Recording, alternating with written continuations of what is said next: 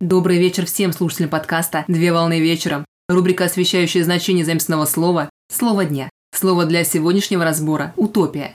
Слово «утопия» заместно из английского языка в первой трети XVIII века. Ютопия, утопия, при этом слово является новообразованием от греческого языка. Утопия, утопия, где омикрон – нет и топос – место, буквально место которого нет.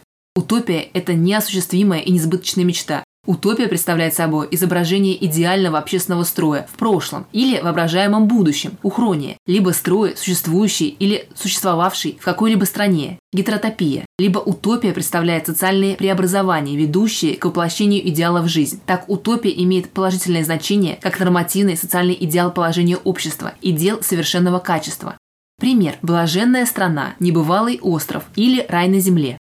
В литературоведении 20-21 веков утопии наравне с антиутопиями рассматривали в жанре научной фантастики. Так английский профессор Кеннет Ремер, современник, предложил следующее определение литературного жанра, согласно которому утопия – это детальное описание воображаемой культуры, которая представляет читателю картину альтернативной реальности для критики собственной современности с интеллектуальных и эмоциональных позиций. В том случае, если автор и или читатели воспринимают описываемую реальность как существенно превосходящую объективную действительность, это утопия. А если описываемая реальность значительно уступает объективной, это антиутопия.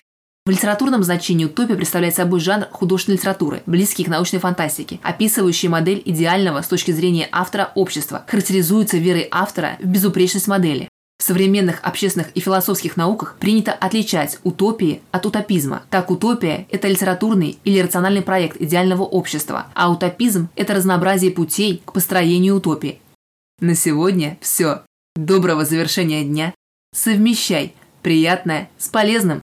Данный материал подготовлен на основании информации из открытых источников сети интернет с использованием интернет-словаря иностранных слов.